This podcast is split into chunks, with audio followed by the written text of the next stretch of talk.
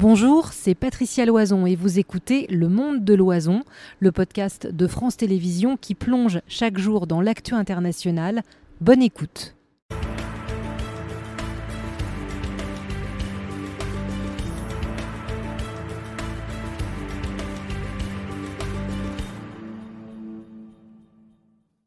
Bonsoir à tous, bienvenue dans le monde de l'oison. Deux heures ensemble où nous voyagerons de Grenade à Matignon pour, comme chaque soir, décrypter et répondre à vos questions à 18h à Grenade, euh, le Haut-Karabakh au cœur de la réunion des Européens qui s'affiche certes autour de Volodymyr Zelensky, invité euh, majeur, mais quelle est vraiment euh, leur marge de manœuvre pour soutenir l'Ukraine ou l'Arménie?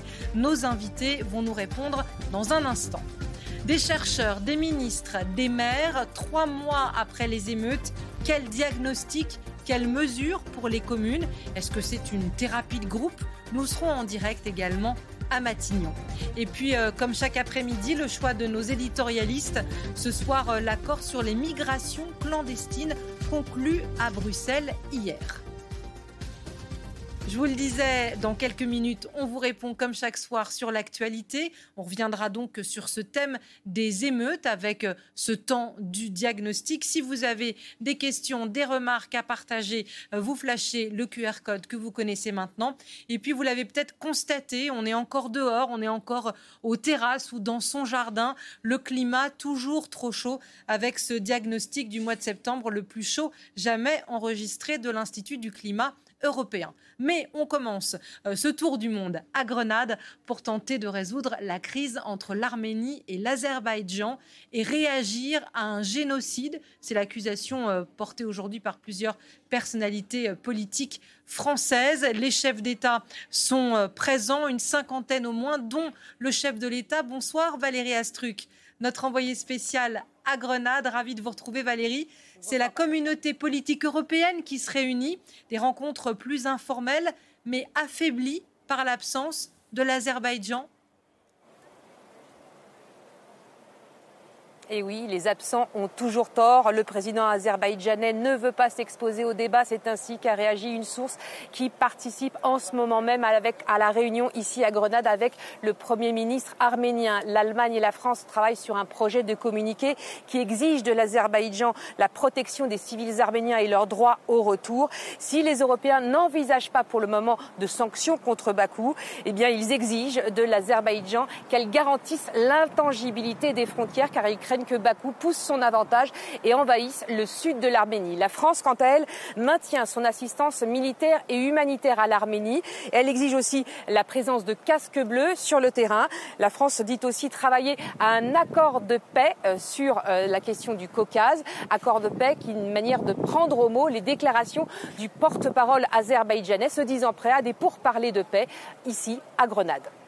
Merci beaucoup Valérie, vous intervenez quand vous voulez si vous avez des infos à partager avec nous, évidemment, sur ce plateau à Paris pour essayer de, bien comprendre ce qui se joue en Arménie, peut-être plus largement euh, dans ce euh, Caucase et dans cet Est européen. On accueille euh, Olivier Weber. Bonsoir monsieur. Bonsoir. Grand reporter, écrivain, réalisateur du film euh, Si je t'oublie Arménie, qu'on pourra découvrir dans quelques semaines, euh, vous nous le direz. Et puis, on est ravi d'accueillir également euh, Ovanes Gevorkian. Bonsoir, monsieur. Bonsoir, madame. Vous êtes le représentant du Haut-Karabakh en France. sans les, les, les Azerbaïdjanais, je vais y arriver, je me vous pose la première question est-ce un sommet pour rien à Grenade? L'Azerbaïdjan, manifestement, n'est pas prêt à un dialogue. L'Azerbaïdjan. Alors, ils viennent de dire le contraire. On est prêt à participer prochainement à Bruxelles à des réunions. Cette même phrase, madame, euh, ça fait 30 ans que j'entends de la bouche des plusieurs responsables politiques azerbaïdjanais. Et depuis 30 ans, les moments venus, les Azerbaïdjanais passent à l'attaque, c'est-à-dire mettent de côté toute négociation et attaquent euh, euh, priorisant la force, l'emploi de la force. Ça a été le cas au bout de 30 années de négociations en 2020, quand l'Azerbaïdjan, malgré le processus qu'on appelle le processus du groupe de Minsk, euh, co-présidé par la France, les États-Unis et euh, la Russie, a sorti son revolver et a mis le monde entier et avant tout les négociateurs devant fait accompli en euh, attaquant, en faisant une guerre à la fois à l'Arménie et au Karabakh. Ça a été le cas en 2022 Ça a été le cas en 2023 quand euh, Charles Michel, le président du Conseil européen, disait que l'Azerbaïdjan avait promis de euh, régler le conflit du Karabakh par les négociations. Est-ce que vous regrettez, monsieur, qu'il ne soit pas venu? Est-ce que vous regrettez que monsieur Aliyev ne soit pas à Grenade aujourd'hui? Pour moi, c'était évident. Même si M. Vous n'avez pas cru au fait qu'il accepte l'invitation? Je ne crois pas toujours parce qu'aujourd'hui, la géopolitique de l'Azerbaïdjan qui est soutenu par notre région, par la Turquie d'abord, d'une manière inconditionnelle, et par la Russie ensuite, ne laisse pas place aux Européennes. Et c'est tout à fait logique l'absence. Donc c'est un sommet pour la photo, c'est une farce ce qui se joue aujourd'hui pour vous? Cette partie, cette partie, la séquence de rencontre avec le Premier ministre arménien où l'Azerbaïdjan devait être euh, présent, euh, évidemment n'aura pas euh, une, un résultat, et l'Azerbaïdjan essaye, si vous avez remarqué, de désolidariser l'Union européenne avec la France, en pointant du doigt la présence française dans cette Union européenne et en disant qu'elle euh, participerait à des négociations si seule l'Union européenne était présente. J'espère que l'Union européenne ne sera pas désolidarisée de la position française. Alors, je vais me faire l'avocat du diable, monsieur.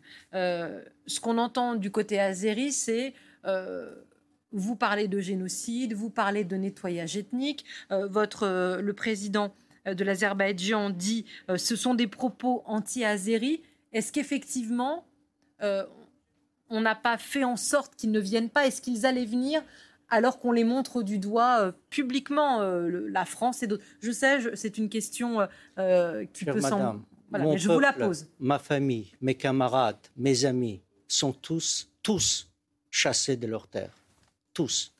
Ils sont désormais en Arménie, dans la République d'Arménie, pour espérer trouver chassés du Karabakh. Chassés du Karabakh, qui sont désormais dans la République d'Arménie pour trouver refuge et sécurité. Je parlais avec un camarade qui me disait tout ce que mon grand-père avait légué à mon père et tout ce que mon père m'avait légué, je l'ai perdu en une journée.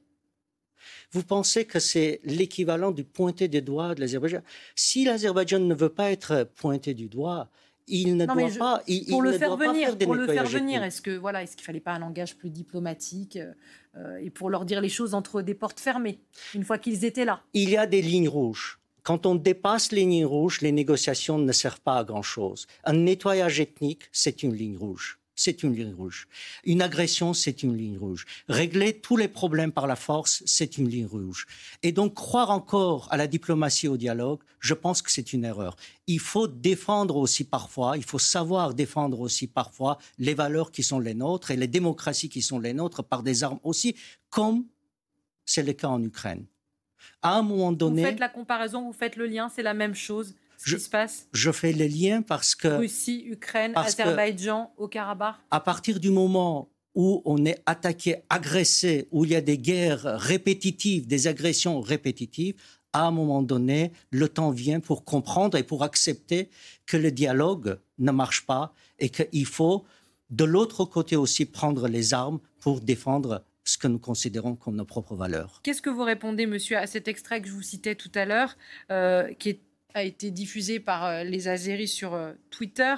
Euh, L'Azerbaïdjan X aujourd'hui pardon est prêt à participer prochainement à Bruxelles à des réunions tripartites entre l'Union européenne, l'Azerbaïdjan et l'Arménie, assure Hikmet Hadjiev, un conseiller du président azerbaïdjanais Aliyev. Moi, je considère que c'est un ruse diplomatique pour désolidariser l'Union européenne de la position française. La France à ce que je sache, fait partie de l'Union européenne. Et aujourd'hui, quand l'Azerbaïdjan argumente son absence uniquement par la présence française, ça, c'est un ruse diplomatique. Et une fois encore, j'espère fortement que Charles Michel et les négociateurs européens suivront aussi, écouteront aussi ce que les parlementaires européens ont dit aujourd'hui, tout en qualifiant ce que l'Azerbaïdjan vient de faire au Haut-Karabakh comme nettoyage ethnique et ne se désolidariseront pas de la position française, qui est une position ferme, qui est une position juste, à mon sens. Alors, je me tourne vers Olivier Weber. Euh, on va plonger dans votre film dans un instant, Olivier Weber, parce que vous illustrez euh, ce que monsieur vient de décrire de façon euh, très touchante et triste sur ce qui était arrivé à sa famille et à vos biens et vos terres au Haut-Karabakh. Mais sur l'Azerbaïdjan, Olivier Weber, qu'on connaît mal de ce côté-ci de l'Europe, d'un mot, comment décrire ce qui ressemble aujourd'hui à, un mini Erdogan, quoi, dans sa façon de faire, dans des ambitions qu'on devine quand on regarde la carte. On voit bien ces couloirs qu'il creuse et qu'il voudrait rejoindre. Racontez-nous. Bien sûr, bien sûr l'Azerbaïdjan, que je connais pour y avoir été à plusieurs reprises, est une dictature. Si vous prenez les standards, les index des organisations des droits de l'homme, Amnesty International, Human Rights Watch, Reporters sans frontières, l'Azerbaïdjan est en bas. L'Azerbaïdjan euh, met en prison ses opposants. on peut s'arrêter sur la carte. Voilà, absolument. Et on voit là, déjà la différence de taille. On voit le Haut-Karabakh qui, qui, a été repris par les Arméniens il y a euh, plusieurs années, qui est maintenant est, repris par les Azéris, qui est au milieu de ce bleu et de ce marron. En, même temps, pour bien expliquer aux téléspectateurs, le Haut-Karabakh a toujours été arménien, de population arménienne depuis au moins 2000 ans, voire 2500 ans. Simplement, c'est Staline en 1921 qui a donné ce territoire à l'Azerbaïdjan qui venait de naître trois ans plus tôt, 1918. Donc on a d'un côté une Arménie et une excroissance, entre en tout cas une, une, enclave montagneuse qui sont vieilles de plusieurs millénaires, et puis un Azerbaïdjan tout nouveau. C'est le cadeau de Staline, le petit père des peuples, qui les aimait tellement qu'il préférait les diviser. Et pour répondre à votre question, l'Azerbaïdjan est une, une sorte de pétro-dictature. Une dictature, d'ailleurs c'est une dictature de père en fils. Ilham Aliyev a hérité du trône de son père il y a déjà plusieurs années de cela, assis donc sur des barils de pétrole, achetant littéralement d'ailleurs euh, énormément de voiles étrangers. C'était dénoncé par euh, non seulement le Conseil de l'Europe, puisque 13 membres du Conseil de l'Europe ont été démis de leur fonction, mais aussi par un rapport euh, américain du département d'État américain en la, en, en, la matière. Et Moi, ça fait 35 ans. Ça aussi, c'est un moyen de pression sur les Européens. Les hydrocarbures, le gaz, avec la coupure du gaz russe, ils s'en servent, ils s'en servent pour faire pression totalement, sur nous. Totalement. Deuxièmement, la diplomatie du caviar. Mais en même temps, l'Europe consomme quoi? Entre 2 et 4 bon an, mal an, du gaz de l'Azerbaïdjan. C'est pas énorme. Je pense que pour les droits de l'homme, pour aussi la question de la défense des valeurs et surtout du, droit des peuples à disposer d'eux-mêmes, le peuple arménien en particulier dans, son intégrité, eh bien, ça vaut le coup quand même d'abandonner quelques pourcentages. Mais simplement pour faire court, moi, ça fait 35 ans que je vais à la fois en Arménie, dans le Haut-Karabakh, pour des livres et des reportages. Et pour la première fois, j'ai senti, donc malheureusement, cette république autonome du Haut-Karabakh elle, a disparu, elle a signé euh, la, capitulation, elle n'avait pas le choix parce que les citoyens se faisaient massacrer. Mais j'ai trouvé l'Arménie petit pays de moins de 3 millions d'habitants, très fragilisé. Il y a une peur existentielle pratiquement des Arméniens d'Arménie pour le territoire.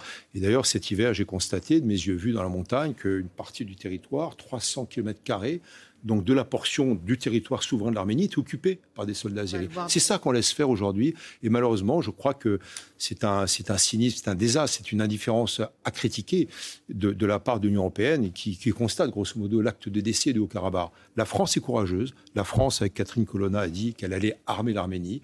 C'est un peu tard, mais mieux vaut tard que jamais. Je crois qu'il est temps pour l'Union européenne, à Grenade ou ailleurs, de prendre également les, sa disposition et d'aider, d'aider l'Arménie qui est en train de souffrir et qui a peur de disparaître un jour. Dans, votre, dans les images que vous nous avez gentiment partagées de, votre film qui est en train de se fabriquer, on entend euh, des enfants dire oui, quand les Turcs arrivent, nous on va prendre un fusil, les Turcs ils nous prendront plus ça, etc. C'est on fait le, c'est la même chose. Euh, Azerbaïdjan, Turquie pour euh, les Arméniens qui se sentent assiégés. Oui, absolument, parce que il y a, y a, un rêve qu'on appelle le, le, rêve pantouranien du président Erdogan que j'ai pu rencontrer ça c'est vrai, je me aussi recoupé ça avec ce que disent ses conseillers, ses ministres, ses anciens ambassadeurs. Il y a un grand rêve, c'est de reconstruire en quelque sorte euh, de manière mythique euh, les routes de la soie, mais surtout l'empire néo-ottoman, l'empire ottoman, euh, donc à la sauce d'Erdogan. L'empire russe pour Poutine et l'empire turc pour absolument. Erdogan. Et, ça passe par l'Azerbaïdjan aussi. Absolument, donc c'est réunir les peuples pantouraniens, c'est-à-dire turcophones on va dire, depuis la Turquie, depuis le Bosphore, même Istanbul, jusqu'au Kyrgyzstan et les populations des steppes d'Asie centrale. C'était le rêve d'ailleurs des jeunes Turcs instigateur du génocide de 1915 contre les Arméniens. Et il y a une alliance très dangereuse, et je pèse mes mots, entre le dictateur Aliyev et le président Erdogan, avec ce rêve pantouranien, on va l'appeler comme cela, qui passe par deux entités. Deux entités euh, gênent ce projet. Le Haut-Karabakh, malheureusement, il a disparu. Il va être totalement euh, sous la coupe de l'Azerbaïdjan. Et euh, deuxièmement, euh, l'Arménie. Et là, c'est vrai que ce sont des craintes que je n'avais pas il y a encore 2-3 ans. Je les ai pour m'être rendu à plusieurs reprises cette année encore en Arménie. Et on peut faire confiance à Erdogan et à Aliyev qui se sentent pousser des ailes. Pourquoi? Parce que nous sommes dans le trou noir de l'actualité l'Ukraine fait qu'on ne s'occupe pas tellement des autres moins, conflits. Moins ces derniers jours. Moins ces derniers jours, c'est vrai. la remise grâce à vous, en particulier, les journalistes, c'est très bien de parler de ce drame. Mais en tout cas, Aliyev se sent le vent en poupe, Erdogan aussi. Et je crois que c'est important de pouvoir leur dire non avec l'Union européenne. Ce serait le moment, du coup, de réagir là à Grenade. Ce serait le moment, oui, non? Absolument parce que c'est important aussi pour les questions au-delà des hydrocarbures et des impératifs économiques de l'Europe de dire non pour les questions de principe et de valeur de droits de l'homme. Alors, vous parliez du gaz, euh, Olivier euh, Weber, et des droits de l'homme. cette remarque sur le gaz faisait partie d'un texte voté à une très large majorité euh, chez les députés européens hier soir, dénonçant une épuration ethnique au Haut-Karabakh après l'intervention militaire azerbaïdjanaise. Résolution que défendait ce matin sur nos confrères, chez nos confrères de France Inter, François-Xavier Bellamy, député européen du PPE. Pourquoi ne rien faire? Est-ce qu'on est condamné à commémorer ensuite, pendant des années, une nouvelle épuration ethnique? Alors, ne rien un nouveau projet génocidaire? Parce que c'est de cela qu'il s'agit. Aliyev le dit. Il suffit de l'écouter. Il a dit Nous chasserons les Arméniens comme des chiens. Il suffit de lire les manuels qui sont distribués aux enfants en Azerbaïdjan pour voir la haine dans laquelle grandit la jeunesse azerbaïdjanaise. Et pardonnez-moi de le dire, mais encore une fois, ça nous concerne. Monsieur euh, Gevorkian, expliquez-nous cela. Euh, euh, c'est vrai ce qu'il dit François-Xavier Bellamy? On apprend euh, la haine euh, aux petits Azerbaïdjanais, la haine de l'Arménie dès l'école, dès, les petites classes, en, vous désignant les Arméniens, les, Arméniens du Haut-Karabakh comme l'ennemi à abattre? Hélas, oui. Hélas, oui. Les manuels de l'histoire dans les écoles de l'Azerbaïdjan racontent que les Arméniens sont les le peuple qui, faut, euh, qui a toujours été l'ennemi des Azerbaïdjanais. Les Arméniens sont décrits d'une manière euh, très souvent caricaturale dans les euh, manuels et dans les livres azerbaïdjanais. Et parfois, cette, cette arménophobie qu'il faut dire est source aussi de pouvoir pour le dictateur Aliyev. Aliyev s'assoit sur cette arménophobie pour renforcer son pouvoir et pour euh, finalement euh, régner euh, sans partage, continuer et, cette règne sans partage en Azerbaïdjan. Je peux vous raconter, par exemple, deux anecdotes qui, donnent l'image de l'Azerbaïdjan. C'était il y a quelques années, avant même que la guerre commence de 2020, des athlètes biélorusses étaient venus en Azerbaïdjan pour participer à des compétitions sportives. Et c'était des compétitions de... Euh, euh, comment on dit euh, sur glace. du hockey ou Non, non, c'est pas du hockey, en fait, c'est artistique. Du patin, du patinage artistique Patinage artistique. Et il se trouve que le patinage artistique, en fait, ils avaient choisi un morceau, c'est toujours sous une musique. Une musique, ouais. et, il se trouve que le musicien en question était un, un Arménien d'origine soviétique, certes, mais d'origine arménienne. L'Azerbaïdjan a interdit à ces sportifs biélorusses de se produire, de participer à cette compétition parce que la musique choisie était, avait été composée par un Arménien qui était déjà mort depuis longtemps. Autre chose, à Bakou, il y a, il y a eu une tempête euh, il y a une quinzaine d'années et cette tempête a fait beaucoup de destruction. Les arbres étaient arrachés. Et euh, la propagande azerbaïdjanaise à l'époque a pointé du doigt les Arméniens en disant que c'était les Arméniens qui avaient planté ces arbres parce qu'ils avaient planifié que si jamais il y avait une tempête, ça ferait des destructions en Azerbaïdjan.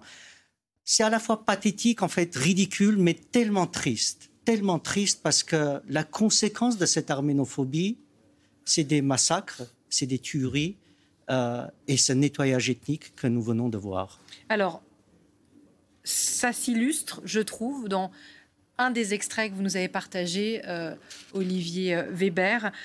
vous partagez cette image du village de Chournour, si je prononce correctement, qui est tout en bas, euh, c'est sud-est de l'Arménie. On voit la route qui le traverse.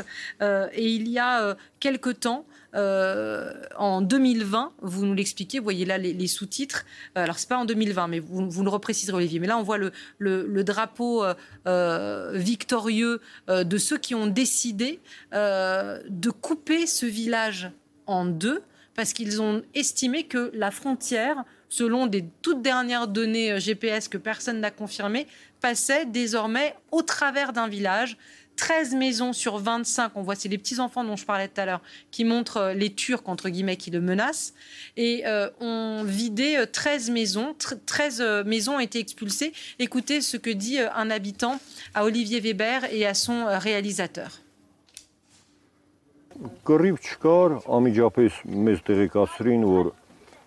Ըստ GPS-ի սա պատկանում է ադրբեջանական հողի, դե մեկ էլ շատ այն որ ասում է մեր կաշվից դուրս եկեք, ասեցիք հնարավոր բան չի, մեկ գիտեք տարիների վեր քարտեզ գոյություն ունի։ Լրիվ ամեն բան համոզեցինք, թուրքն էլ իր շարասյունով եկավ, իրենց մեքենաներով, զորքով մտավ, այս ներքևի մասում այն անկյունի տան մոտ մեծ ուներ, հայաթ ուներ։ Եկին զորքը տեղ տեղակայվեցին, հա,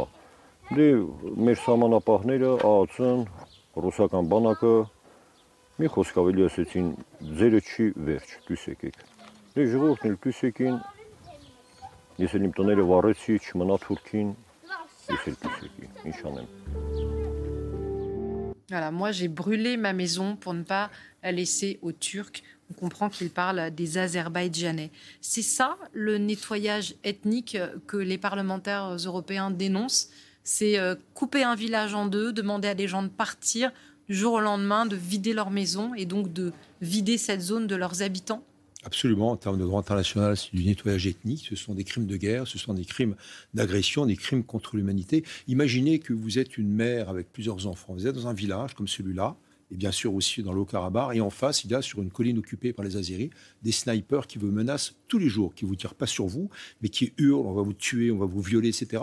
Et qui hurlent cela aussi dans des jours et nuits dans des haut-parleurs. C'est ça la menace dans laquelle, sous laquelle. C'est ça que vous avez entendu, vous, sur place, quand vous Oui, alors pas exactement dans le village du Chournour, mais euh, c'est ce qu'on raconte, évidemment, ce que racontent aussi les réfugiés du, du, Haut-Karabakh. Et simplement, pour parler d'épuration ethnique, c'est une épuration ethnique en deux phases. La première phase, c'est le blocus total du Haut-Karabakh depuis la mi-décembre. Pendant neuf mois, cette population de 120 000 habitants dans l'enclave d'origine, euh, enfin qui sont là depuis des décennies, des décennies, qu'est-ce que je dis, 2000 ans. Vous montrez les églises à un moment donné. Absolument, c'est le berceau millénaire, c'est le berceau historique, c'est le berceau culturel de l'Arménie, bien avant euh, d'ailleurs d'autres parties de l'Arménie.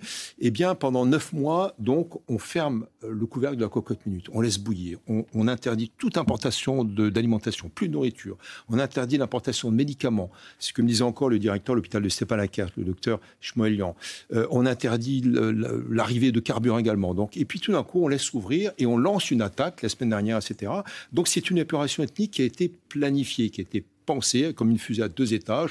Une fois qu'on ouvre le couvercle, bah, la population a peur. Et puis ça, je pèse mes mots, je suis prêt à le prouver. Il y a eu des décapitations euh, pendant cette attaque de la part des Azéris. Euh, on a les preuves. avec les... du village dont vous parlez Pas ce village-là, au nord-est du Haut-Karabakh. Il y a eu des viols également, des mitraillages d'écoles maternelles par les Azéris pour forcer la population à partir. C'était évidemment la dynamique de la boule de neige, tout le monde est parti. Et ça, c'était planifié, c'était pensé. C'est ce qui fait peur aussi, euh, bah, finalement, à la République d'Arménie elle-même. Et c'est ce qu'il faut dénoncer en, termes de droit international. Il s'agit de crimes contre l'humanité, d'intention et de projets génocidaires. Je pèse mes mots. Je ne parle pas de génocide, je parle d'intention génocidaire, et ce qu'il faut condamner, parce que ça peut recommencer demain sur l'Arménie de la part du dictateur Aliyev. Monsieur Gevorkian, question sans doute très naïve, euh, il n'y a aucun espoir de votre côté de reconquérir euh, le Haut-Karabakh? Reconquérir, non. Aujourd'hui, militairement, l'Arménie est... est... extrêmement affaiblie. Et vous voyez comment réagit l'Azerbaïdjan quand la France se dit prête à aider l'Arménie à acquérir des systèmes de défense pour un peu renforcer ces, défenses. Après, sur un plan du droit, sur un plan international, euh, malheureusement, euh, je ne vois pas, je ne constate pas une grande solidarité pour imposer éventuellement une protection internationale au Karabakh qui peut-être, je dis bien peut-être, donnerait le courage aux Arméniens du Karabakh de revenir. Donc ce nettoyage ethnique, à mon avis, tout le monde a accepté aujourd'hui. Euh, on parle désormais de l'intégrité territoriale de l'Arménie.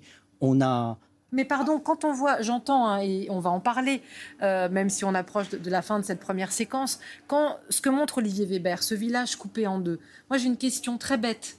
Euh, pourquoi l'armée arménienne n'intervient pas, monsieur? Ses habitants parlent de bombardements qui ont duré une partie de la nuit, une partie de la matinée. Pourquoi il n'y a pas euh, l'armée arménienne qui arrive et qui vient protéger ses habitants? Vous n'avez plus d'armée? L'Arménie a une armée. Cette armée n'a pas d'armes. C'est ça la difficulté aujourd'hui. L'armée arménienne était alimentée essentiellement par la Russie. La Russie aujourd'hui soutient euh, fermement l'Azerbaïdjan. Et puis la Russie elle-même est engagée en Ukraine. Et donc ses, propres armes ne lui suffisent pas. Donc face à cette situation, l'Azerbaïdjan est armé à la fois par Israël, par la Turquie grandement, euh, par le Pakistan.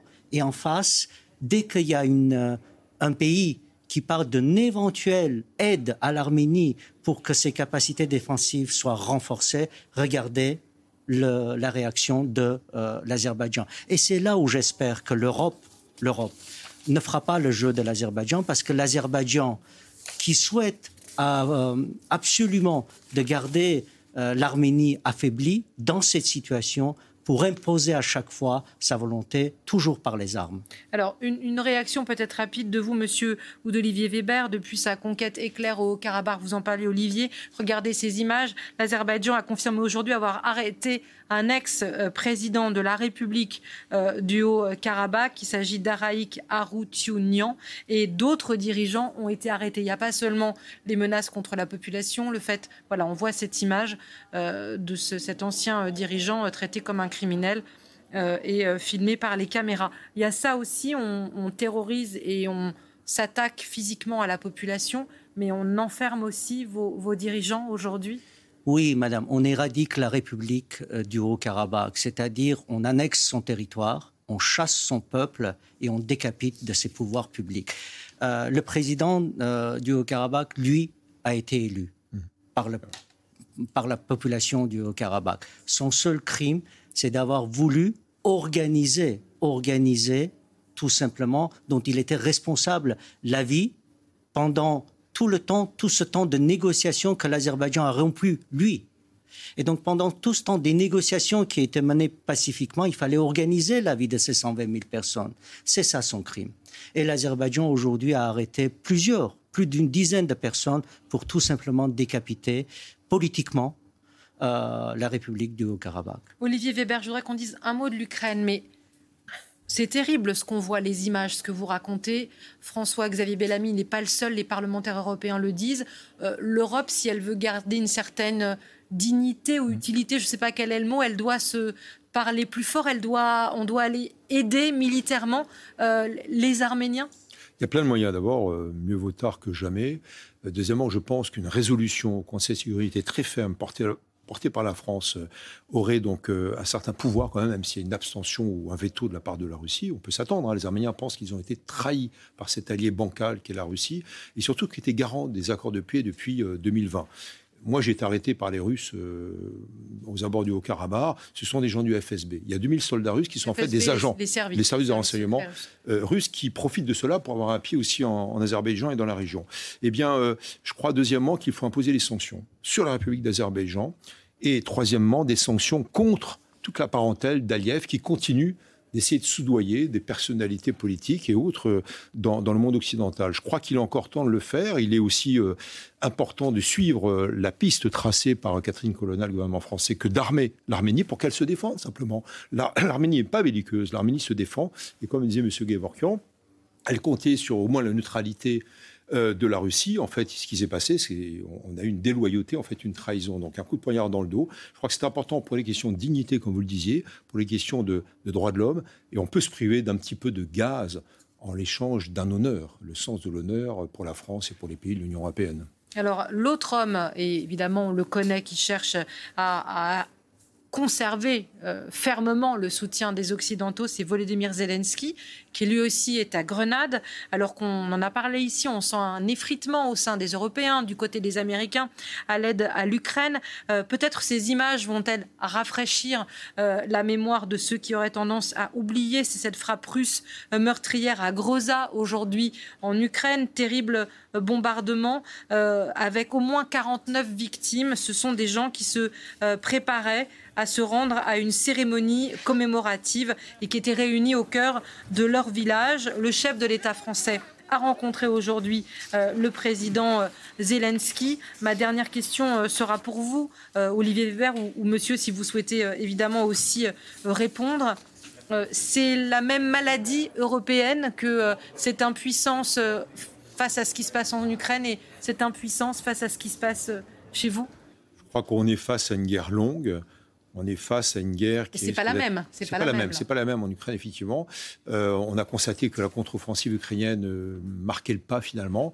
Elle risque de souffrir aussi cette, cette aide, on va dire euh, occidentale à l'Ukraine, des élections euh, qui monte en puissance du côté américain. Il y aura sûrement euh, un alignement, on va dire, des républicains sur les démocrates et l'inverse. Et donc euh, Zelensky le sait. je dirais que pour l'Arménie, on est dans le trou noir de l'actualité avec l'Arménie, peut-être un peu moins, effectivement, vous le disiez tout à l'heure, Patricia Loison, mais quand même, je crois qu'il faut garder cela en mémoire. Il ne faut pas oublier l'Arménie. Il faut soutenir l'Arménie pour les questions de, de droits de l'homme, même si la question du Haut-Karabakh, malheureusement, est passée par pertes et profits, parce qu'on n'a pas su réagir. Il n'est pas trop tard pour réagir pour le sort de cette petite république qui est là depuis 2500 ans. Monsieur, euh, le fait qu'on aide l'Arménie, qu'on aide pardon l'Ukraine, ça, ça, c'est du soutien, c'est bien pour vous ou ça, ça vous enlève de l'aide? Non, non, non, nous ne sommes pas en compétition, mais tout simplement, il faut considérer que ceux qui vivent au Karabakh, euh, ce sont aussi des hommes. Eux aussi ont des droits eux aussi peuvent bénéficier, doivent bénéficier. Comme les Ukrainiens, c'est ce que vous nous dites. Comme tout être humain, comme mm. tout être humain. Nos enfants aussi avaient le droit et ont toujours le droit d'aller à l'école. Nos enfants aussi avaient le droit, je parle du, pendant le blocus, euh, durant lesquels ils ont été privés de tous, les, tous leurs droits. Et finalement, le nettoyage ethnique est arrivé. Vous savez, le nettoyage ethnique, c'est pas juste une guerre qui est menée. Au-delà des drames individuels que mes camarades, mes amis, chacun euh, va vivre parce qu'ils ont perdu tout leur patrimoine, tout leurs biens, tout leurs champs, toutes leurs maisons, toutes leurs maisons. Il y a une euh, tentative d'effacement d'un peuple, des dialectes, des traditions, euh, qui n'auront plus parce qu'ils auront perdu leur terre. Merci infiniment à tous les deux. Merci Ovanes Gevorkian, représentant du Haut-Karabakh en France. Euh, témoignage évidemment touchant. et merci beaucoup Olivier Weber, grand reporter et écrivain.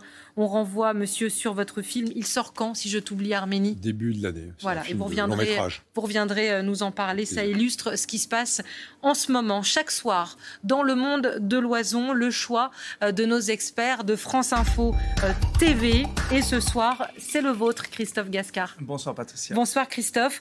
Euh, une autre crise concerne les Européens. On en parle aussi souvent sur ce plateau, la crise migratoire. Et vous nous dites, vous nous apprenez, peut-être même à ceux qui nous regardent, qu'un accord sur les migrations clandestines a enfin été trouvé il y a quelques heures. Oui, c'était donc euh, hier soir hein, de longues négociations qui ont finalement euh, porté euh, leurs fruits. Les ambassadeurs de l'Union européenne se sont effectivement réunis et mis d'accord sur un texte clé hein, de cette réforme de la politique migratoire européenne. L'objectif, c'est tout simplement de donner une, réponse commune face à l'afflux de migrants. On l'a vu en 2015, en 2016, on l'a vu également sur l'île italienne de Lampedusa. On vous en parle régulièrement, effectivement, avec ces images. Vous les voyez, c'est à la une de l'actualité trop régulièrement, malheureusement. Alors désormais, cet accord euh, permet au moins trois choses. Un mécanisme de solidarité entre les pays, il va prolonger la durée possible de détention jusqu'à 40 semaines et un principe de contribution financière pour les pays concernés. C'est un préaccord. Patricia, demain, ce sera donc à l'agenda des 27 en, Espagne, puisque euh, la brûlante question migratoire sera à l'agenda. Et donc c'est Grenade aussi, hein, le programme à Grenade qui est, très, qui est, très, chargé. Euh, il faudra surmonter euh, les réticences italiennes aussi, Christophe, pour que ça fonctionne. Oui, parce que Rome reproche surtout à un pays et dans le viseur, c'est l'Allemagne, Berlin, euh, d'avoir secouru, en tout cas plusieurs ONG ont secouru des migrants, ces fameux bateaux qui portent secours. Giorgia Meloni, la chef du gouvernement italien, avait réclamé la semaine dernière que ces ONG fassent justement débarquer les migrants dans les pays dont leurs bateaux battait pavillon. Une entente a finalement été trouvée sur la formulation de ce point, permettant de rallier au texte l'Italie comme l'Allemagne. À noter cependant qu'il y a eu des désaccords. En tout cas, deux, pays n'ont pas voté. C'est la Hongrie et la Pologne. Ils ont voté contre. Vous le voyez, l'Autriche, la République tchèque et la Slovaquie se sont, eux, abstenus. Côté français, eh bien, on se satisfait de, cet accord. D'ailleurs, sur notre plateau hier soir, juste après vous, dans le 19-20 France Info, la secrétaire d'État chargée de l'Europe, euh, Laurence Boone, a réagi à ces annonces. On écoute. Objectivement, c'est un bon accord. C'est un accord européen qui va permettre de sécuriser les frontières de l'Europe, d'une part, et euh, ensuite, on peut aussi discuter avec les pays de départ. C'est un bon accord, pourquoi? D'abord parce qu'il montre que finalement la bonne dimension, c'est la dimension européenne. Madame Mélanie, il y a six mois, voulait gérer ça toute seule. Elle se rend compte que ça marche pas. Voilà, ça ne marche pas. En tout cas, on, on peut espérer que ça marche justement grâce à cet accord. Dernier point, c'est rappeler ce chiffre hein, qui est terrible selon les ONG. Euh, la Méditerranée, et le pape nous l'a rappelé euh, dernièrement lorsqu'on était à, Marseille, euh, vous le voyez, depuis le 1er janvier, plus de 2500 personnes ont perdu la vie en tentant de rejoindre les côtes européennes. C'est un chiffre dévoilé par le Haut Commissariat aux réfugiés de l'ONU. Et malheureusement, cette année, le chiffre risque encore de s'alourdir. On est seulement au mois de novembre et il y a toujours des migrants qui arrivent et, qui meurent malheureusement en Méditerranée. Merci beaucoup, Christophe Gascar. C'était votre choix euh, ce soir dans euh, cette émission. Euh, le choix à venir, et on revient en France, dans les limites de l'Hexagone, c'est le diagnostic des ministres des maires et des chercheurs. Ils étaient réunis aujourd'hui à Matignon sur la France des émeutes, de ceux qui ont cassé à ceux aujourd'hui qui réparent. On retrouve à Matignon Béatrice Gelot. Bonsoir Béatrice. Quels sont les enjeux de ce Conseil national de la refondation aujourd'hui? Poser un diagnostic et échanger euh, sur les actions à mettre en place à court et moyen terme, ce sont les enjeux de ce Conseil national de la refondation post-émeute, un conseil demandé par Emmanuel Macron et mis en place euh, rapidement, mais beaucoup euh, de maires ne comprennent pas ce nouveau rendez-vous. Pour eux, le gouvernement cherche tout simplement à gagner du temps. Souvenez-vous, Emmanuel Macron avait reçu le 4 juillet dernier à l'Élysée plus de 200 maires victimes des émeutes et il leur avait alors promis des réponses rapides dès la rentrée de septembre. Et par exemple, pour le maire de Gennevilliers, le compte n'y est pas et il a tout simplement décidé de boycotter euh, la réunion qui a commencé à 17h euh, ici à Matignon. Alors, euh, autour d'Elisabeth Borne, il y a six ministres, une dizaine de maires, des chercheurs. Les échanges vont durer à peu près pendant deux heures, mais il n'y aura aucune annonce à, l'issue euh, de ce Conseil. Il faudra attendre encore un peu pour avoir euh, des réponses. Elisabeth Borne devrait s'exprimer devant 500 maires, les 500 maires des villes les plus touchées par les émeutes à la fin du mois. Merci beaucoup, Béatrice. Et vous intervenez évidemment quand vous le euh, voulez. On l'aura compris, le Conseil national de la refondation planche donc sur les villes et les quartiers post-émeute. Euh, nous l'expliquait euh, Béatrice et on en parle avec Fabien Truon. Bonsoir, monsieur sociologue, ancien enseignant en Seine-Saint-Denis, auteur de Jeunesse française au pluriel aux éditions euh, La Découverte. On accueille également euh, Patrice Leclerc. Bonsoir, monsieur. Bonsoir. Vous êtes maire euh, de Gennevilliers. On a hâte d'entendre votre témoignage. On reçoit également Jean-Christophe Couvi. Bonsoir, monsieur. Et bienvenue. Vous êtes secrétaire national du syndicat Unité SGP Police. Et je garde le meilleur pour la fin. Notre éditorialiste politique, Gilles Bornstein. Bonsoir, Gilles. Bonsoir, Patricia. Vous avez euh, je vous ai agacé, je m'excuse. Pas du tout. Vous m'avez gêné. Vous avez forcément vu ce titre de Libé, thérapie collective. Mhm. Euh, est-ce que c'est une thérapie collective, ce qui se passe euh, aujourd'hui? Est-ce que c'est aussi un titre un petit peu ironique? Bien évidemment, c'est un titre un peu ironique, comme le sont souvent les titres fort opportuns et pertinents de Libé. Euh, je dirais que c'est une thérapie collective en l'absence d'une expression individuelle, d'une certaine manière. Parce que c'est vrai que lors des crises des banlieues, que s'est-il passé? Eh bien, le président de la République, qui nous avait habitués à euh, avoir des idées sur tout et à réagir à chaud, alors on ne peut pas lui reprocher tout et le contraire de tout, avait dit là, vraiment, pour les explications, il va falloir prendre un peu de temps. Je voudrais analyser vraiment les choses pour livrer un diagnostic. il nous promettait ça pour la rentrée. Bah, on est en octobre, donc la rentrée, théoriquement, c'est en septembre. Donc on attend, on attend, on attend, non pas Godot, mais on attend la parole présidentielle. Euh, on attend de savoir comment, au plus haut sommet de l'État, on a jugé euh, cette crise, quelles en sont les causes, euh, et quand on en saura les causes, quels sont les remèdes. Et pour l'instant, c'est vrai que ça tarde à venir. Alors, on a eu sur le moment une réponse sécuritaire, puisque le gouvernement a tout de suite dit qu'il faut une réponse judiciaire ferme. Il y a quelques jours, on a eu un plan de gendarmerie, donc une réponse policière ferme euh, également. Mais pour ce qui est du reste, alors, la ministre des Villes, par exemple, la nouvelle secrétaire d'État chargée des villes, Madame Agresti-Roubache, avait dit là, euh, faire pleuvoir des, des euros sur les quartiers, sur les quartiers, c'est terminé. Donc on sait que ça ne sera pas à base de grands plans coûteux. On sait euh, ce qu'on n'aura pas, on ne sait pas, encore ce qu'on aura, et donc effectivement, euh, toutes les initiatives en ce moment apparaissent comme euh, des moyens de gagner un peu de temps. Patrice Leclerc, vous êtes maire de Gennevilliers, monsieur. Pourquoi n'êtes-vous pas à ce CNR ah bah, Parce que je n'ai pas été invité déjà, donc sinon j'y serais allé. Je voudrais juste revenir sur l'expression grand plan coûteux. Euh, quelle l'expression de la ministre. En gros, elle, a dit fin de la politique du chéquier. Mais on ne peut pas parler de grands plans coûteux, parce que c'est une autre façon de s'exprimer qui est révélatrice. Les banlieues, les quartiers politiques de la ville coûtent moins cher à l'État que les quartiers bourgeois. Ça coûte beaucoup, c'est documenté. Euh, la Seine-Saint-Denis rapporte plus à l'État dans sa production de richesse que ce qu'elle ne coûte en aide sociale, en aide de, politique de la ville. Donc c'est important de remettre ça euh, à jour. de l'État. En gros, les budgets politiques de la ville, c'est 1% du budget de l'État, alors qu'ils accueillent 8% de la population. Mais regardez, regardez la réalité en termes d'éducation, par exemple. Ce sont les enseignants les moins bien payés qui vont, parce que ce sont les plus jeunes. Euh, si je prends l'exemple de ma ville, c'est dans ma ville où il manque 200, enfin il manque 8 enseignants alors rentrée, alors qu'on avait promis d'avoir un enseignant devant toutes les classes. C'est l'endroit où c'est les plus jeunes, donc les moins bien payés. et, pas moi. si, non, si, Monsieur Leclerc, non, c'est parce que quand, on va, on quand vous reportez l'idée que c'est coûteux, je ne reporte pas. Monsieur Leclerc, on a, du, on, a, on a du temps. On va parler de ça précisément. Parce que c'est important de le dire aux Français parce qu'il y a une idée qu'on donne trop aux quartiers populaires et pas assez à, la province, par exemple. Alors que c'est les, mêmes, les mêmes questions qui sont posées des deux côtés et c'est documenté par l'ensemble des sociologues, tous ceux qui étudient. Mais on a un sociologue, on va lui poser la question. Je voulais, vous êtes là parce que vous êtes maire et parce que vous n'êtes pas là-bas. Vous nous dites parce que vous n'avez pas été bah, invité. aussi simple si vous aviez été invité, est-ce que vous trouvez la démarche de réunir des ministres, des élus, des chercheurs euh, pour essayer de réfléchir euh, entre quatre murs et avancer à plusieurs pour faire un diagnostic? Est-ce que la démarche vous paraît intéressante? Oui, mais il ne faut pas qu'elle endorme parce que cette démarche a déjà presque eu lieu. Il manquait que les chercheurs, mais avec Madame Borne, où j'étais euh, après les émeutes. Cette démarche a eu lieu avec tous les maires, enfin beaucoup de maires, et le président de la République euh, à la suite des émeutes, vous vous rappelez, à l'Élysée, il y a eu cette mhm. rencontre, j'y étais aussi, où le président de la République avait annoncé des ateliers cet été et euh, un travail euh, de compte-rendu des ateliers en septembre. Tout ça, ça n'a pas eu lieu. Donc aujourd'hui, il se rattrape avec un CNR, mais peut-être, j'espère qu'il sera utile.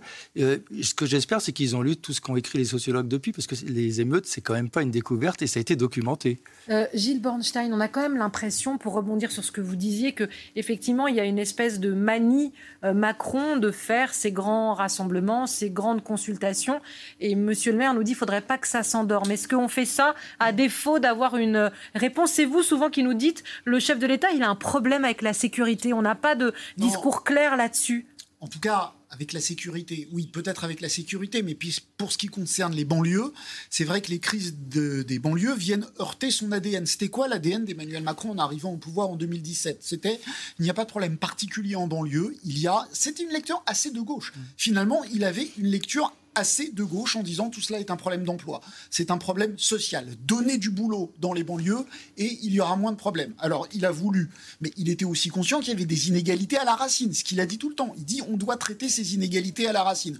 D'où le doublement des classes de CP, d'où le renforcement des crédits à l'enruisant. Il faut il y a des inégalités, il faut mettre tout le monde sur la même ligne de départ. Après, il faut favoriser une politique économique. Et puis, comme il y aura de l'emploi pour tout le monde, eh bien, il y aura aussi de l'emploi dans les banlieues, et ça va régler le problème. Bon, bah, il a été confronté quelques années après. Alors, sa politique économique, elle a réussi ou pas, chacun aura son jugement là-dessus. Il a quand même créé 2 millions d'emplois. Et pour autant, il y a quand même un problème dans les banlieues. Donc il est désarçonné vis-à-vis de ce qui arrive. Et par ailleurs, pour la deuxième partie de votre question, oui, on sent que le président de la République, sur tous les sujets, comme il voit que les outils démocratiques classiques euh, sont lents ou ne fonctionnent pas comme il veut, il essaye d'inventer des trucs. Le CNR, la conférence citoyenne sur le climat, il n'y a pas que sur la ville. C'est vrai que dans tous les domaines, euh, voilà, il essaye, il tâtonne en essayant de trouver de nouveaux outils démocratiques.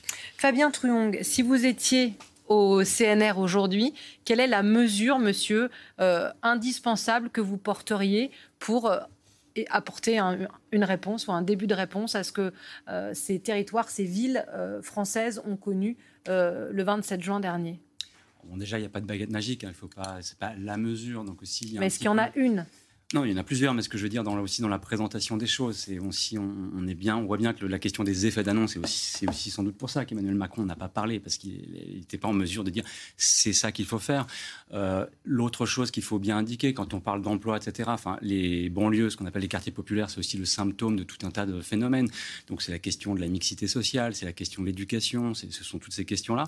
Et euh, en termes de politique publique efficace, en fait, on les connaît, parce qu'enfin, il faut, ça a été rappelé, il y a, eu, il y a beaucoup de travaux en sciences sociales sur ces questions-là. C'est des choses qui ont beaucoup été étudiées. Mais par contre, et c'est, je pense, un petit peu aussi le, nerf de la guerre, euh, je dirais, médiatique, c'est que les politiques publiques qui sont efficaces sont des politiques publiques de long terme. En fait. Comme le doublement des classes de CP, qui sont censées produire des résultats. Et, bah, donc, ces CP seront. Euh, mais ça, c'est très très important. C'est-à-dire qu'en fait. Donc vous nous dites le résultat, euh, je vais dire une la palissade, mais ce qui ne marche pas aujourd'hui est le résultat de ce qu'on n'a pas fait à long terme il y a depuis 20 ans. Oui, et il y a aussi des choses qui marchent, en fait. C'est ça qu'il faut dire. Enfin, il faut, faut, quand même être très clair. Il y a aussi de l'argent public qui a été mis. Alors, c'est aussi important de dire euh, il y a eu beaucoup d'argent public. Enfin, il y a beaucoup de rattrapage, hein, juste pour aller dans le sens de ce qui a été dit euh, tout à l'heure. Par exemple, si on parle d'éducation, euh, un, étudiant à l'université, ça coûte à peu près 10 000 euros à l'État. Un étudiant en classe préparatoire, ça coûte 16 000 euros. Euh, vous voyez, c'est des choses. Euh, donc c'est aussi toutes ces questions-là en fait. Qui... Donc moins de classes prépa, plus d'universités? Non, mais ça c'est intéressant parce qu'au moment du rapport Borloo, Jean-Louis Borloo voulait une ENA des quartiers. Dire, bah voilà, Quand il voulait faire son grand plan banlieue qui n'a pas été euh, mis en place. les, les, les, les, jeunes des quartiers n'ont pas assez accès aux grandes écoles, il faut faire une école pour eux. Et là où Emmanuel Macron disait non, il faut se débrouiller pour qu'ils aient accès, euh, que ce soit la méritocratie républicaine, qu'ils aient aussi accès ce que, ce que dit monsieur le sociologue, c'est qui coûte cher Monsieur, termine, monsieur termine. Je termine juste sur le raisonnement sur cet exemple-là, parce qu'il est assez flagrant, il est assez clair. Il suffit, il suffit de regarder en fait l'origine sociale, les CSP en fait, de qui en fait socialement est un élève à l'université et qui est un élève en classe prépa, qui accueille quel type euh, en fait euh, d'élèves avec quelles difficultés, avec quelles ressources. Et on voit bien que de manière générale, mais tout ça c'est documenté dans la Cour des comptes, etc. En fait, au niveau éducatif, par exemple, l'État donne beaucoup plus à ceux qui ont déjà beaucoup. En fait, et ça, ça c'est une réalité. Donc, et, juste pour terminer sur ces questions des effets d'annonce, et c'est la difficulté en fait de, la mise en scène du discours politique. Là, il n'y en a pas d'annonce hein, pour l'instant. Ben oui, c'est justement, on, est en, plein dedans. C'est-à-dire qu'on sait que ce qui fonctionne et ce qui aidera en fait, euh, mais même sur les questions de policières, hein, on, on, va y en parlera. Euh, euh, c'est des, des, choses. voilà, on va planter des graines aujourd'hui. On peut le faire très sérieusement et on n'aura pas de résultat tout de suite. Oui, et dans trois ans, dans quatre ans, et en fait, le, le, un homme politique ou une femme politique euh, cherche à une notion du temps plus courte. Oui, et, d'ailleurs, ça, ça, en dit long aussi sur, par exemple, la, place des sciences sociales euh, dans, dans, ces questions-là. C'est-à-dire, on a des connaissances, euh, mais voilà, le gouvernement actuel, par exemple, sur tout ce qui est évaluation des politiques publiques, etc., est beaucoup plus dans des approches de type benchmarking, etc. On a des approches d'évaluation à court terme des choses, et ça, c'est assez important quand même. Alors, notre équipe s'est rendue, on va nourrir notre discussion avec des images et du reportage, s'est rendue à Montargis dans le Loiret. Les traces des violences sont encore visibles. La ville fait partie des plus touchées. Environ euh, un tiers des quelques 300 commerces ont été impactés des incendies, des pillages, euh, des dégradations. Certains ne pourront pas rouvrir. C'est ce que nous racontent Mohamed Medzeraï et Christophe Hilary. Sa boutique de produits locaux, Ludovic l'avait ouverte six mois avant les émeutes. Aujourd'hui, ce commerçant attend toujours de pouvoir retrouver sa vie d'avant, sa vitrine et une partie de sa clientèle. On pleure, c'est pas compliqué, on pleure. Euh, démarrer en décembre, être cassé euh, quelques mois après, euh, s'apercevoir que pour une plainte, il faut attendre un mois et demi. donc tout s'enchaîne, les retards cumuler, refaire une vitrine qui date de 1900, ben, il faut tout reprendre de A à Z, donc ça c'est encore des mois d'attente. Dans le centre-ville de Montargis, les cicatrices de ces nuits d'émeutes sont encore visibles. Les panneaux en bois placés par dizaines pour masquer les dégâts n'ont toujours pas été remplacés.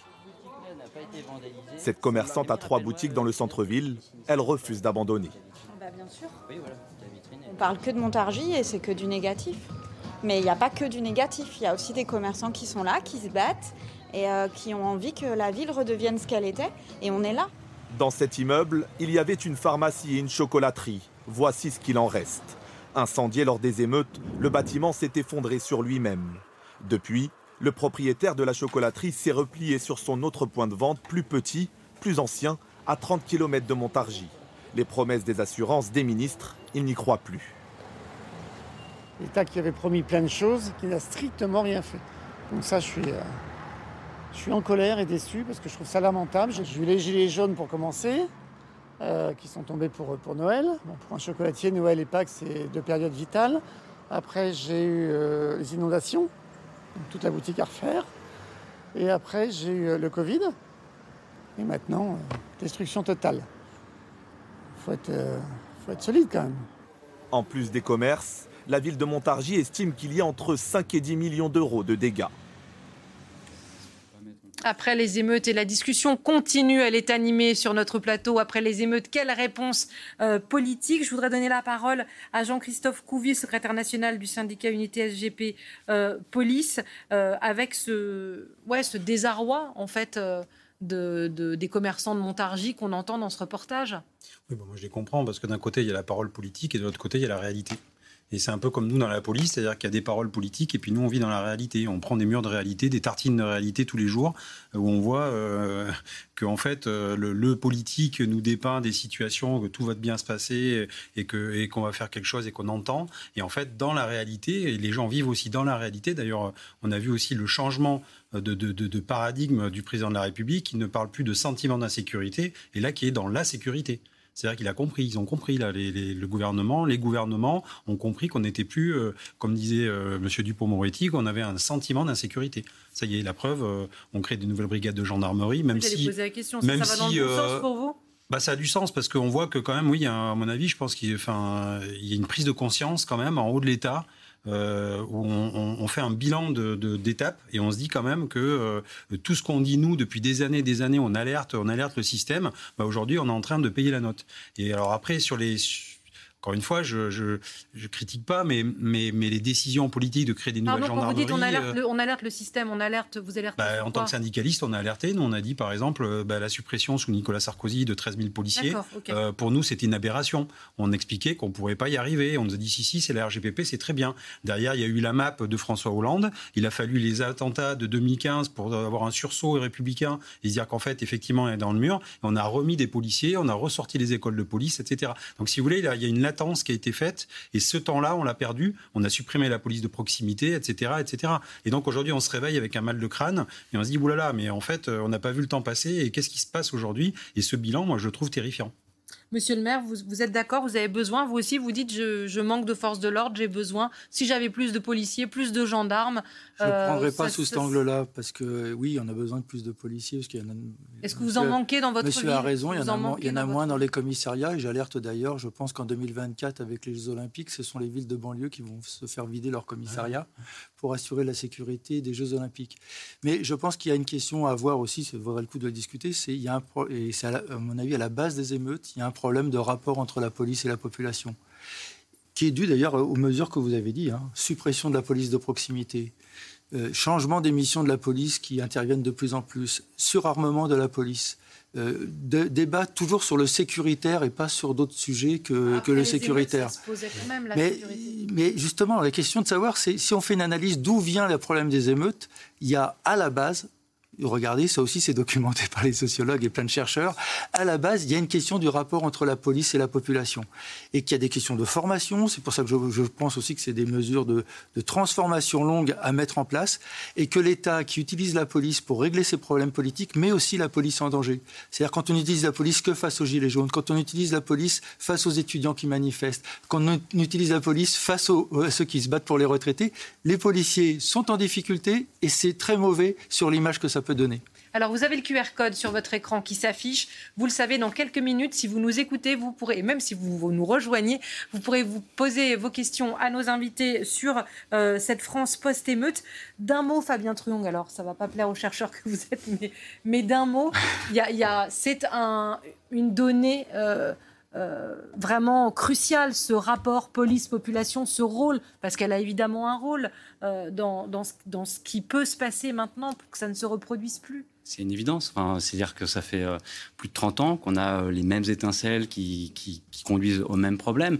Et, d'ailleurs, enfin, ce, qui a, ce, qui a, ce qui a conduit en fait à cette forme d'embrasement, mais ce n'est pas le premier embrasement, c'est aussi que euh, dans les quartiers où en fait les, nuits de violence ont, comment dire, ont, émergé, c'est que les jeunes qui sont sortis dehors, c'est le même type de jeunes, jeunes garçons, se sont identifiés en fait à, à ce, jeune, à ce jeune qui est mort. Il y a un sentiment d'identification très très forte qui fait que ce type d'incident et ces rapports en fait qui sont difficiles, qui sont problématiques, euh, euh, c'est des choses que ces jeunes-là vivent intimement, et qu'ils ont exprimées à hauteur adolescente. Et vous, êtes d'accord avec euh, Monsieur le maire, c'est ce, ce rapport-là euh, qui ne soit pas juste, pardon, dans l'approche sécuritaire, qu'il faut réparer, bah, qu'il faut enrichir. La question, c'est pas plus ou moins de police aussi, c'est quelle forme de quel, type, quel, type, de rapport. Et, le, le, problème de la police, c'est que je suis désolé de le dire comme ça, mais euh, la police en fait a été instrumentalisée depuis euh, une vingtaine d'années à, à des, fins politiques. C'est ce que dit Monsieur le maire. oui, et en, et en fait, et c'est difficile en fait de, de faire le métier sur le terrain quand vous arrivez tout le temps. Et puis, ce qui est problématique dans les quartiers, c'est la logique de raid en fait. Mm. C'est aussi cette logique où il y a une forme d'amalgame entre euh, euh, les garçons, par exemple, qui peuvent poser problème et, la majorité aussi des jeunes, en fait, qui posent pas problème. Et ça, c'est vraiment un travail de quel type de police, quel type de, de, dialogue. Mais vous, le chercheur, vous dites si on a des policiers plus nombreux euh, qui font de la prévention, qui discutent, qui tissent des liens, ce sera plus facile, ce sera mieux, il y aura moins de problèmes? Oui, alors c'est une question de moyens, de quantité, mais c'est vraiment une question de, qualité. Enfin, le, quel, est le métier en fait? Quel est le métier dans, mm. ces quartiers-là en fait? Et, en fait, quand on, est, quand on intervient tout le temps en logique de raid, à la fin, etc., ce n'est pas des questions que, les policiers peuvent se, Ils sont pris en otage d'une certaine manière. Euh, Monsieur Couvi, peut-être une réponse? Oui, alors j'apporte une nuance parce que sur, euh, sur l'affaire Naël, parce qu'en fait, ça, part de là. Ce qui est, ce qui est, vous avez lu peut-être le, rapport de l'IGA, l'inspection générale de l'administration, justement, sur le bilan des, des émeutes. Et c'est très important de comprendre parce que, en fait, il y a 8% des émeutiers qui ont été interpellés et condamnés. Euh, qui, sont au courant que Naël est décédé. C'est-à-dire que 92% ne, prononcent pas le mot de Naël et ne savent même pas qui est Naël, en fait. C'est ça qui est, quand même fou, alors qu'on nous dit que justement c'est une identification, euh, c'est un transfert, on s'est senti euh, nous aussi visés par ça. Ben, en fait, dans les, dans les interpellations, ben non. Ça n'apparaît pas. Par contre, ce qui apparaît, c'est effectivement des enfants entre 18 et 24 ans qui vivent chez les parents, célibataires, sans enfants, qui travaillent d'ailleurs aussi euh, pour la plupart ou qui sont étudiants. Il n'y a que 14% de chômeurs qui ont été interpellés. Mmh. Donc on ne peut pas dire non plus que, que c'est de la misère euh, sociale, etc. Parce qu'il y a aussi des gens qui travaillent. Et puis par contre, c'est un défouloir. C'est-à-dire qu'on se défoule contre la police, contre euh, des, contre des, mairies, tout ce qui représente l'autorité, etc. Et, et, en même temps, c'est l'opportunisme d'aller piller parce que les autres le font, c'est un effet de groupe. Donc on voit bien aussi que on essaie aussi de nous vendre un petit peu des fois un mal-être des banlieues mais en fait, c'est pas toute la banlieue. C'est une partie d'un noyau qui est habitué aussi quelque part, parce qu'il y a aussi un noyau dur, à se bastonner, désolé de le dire, avec la police tous les jours. Alors, vous restez avec nous. Nos experts vous répondent. J'imagine, Myriam, euh, qu'il y a euh, plein de questions, que les questions se bousculent. Oui, j'étais en train même de les, de, les consulter. Bonsoir, Patricia. Bonsoir à tous. Vous avez entendu euh, les experts depuis une demi-heure. C'est à votre tour. On vous répond. Posez toutes vos questions. émeute, c'est le temps désormais des diagnostics. On vous répond en direct. Vous savez très bien comment il faut faire désormais. Vous avez ici, en haut de votre écran, un QR code. Vous présentez votre téléphone portable avec votre appareil photo.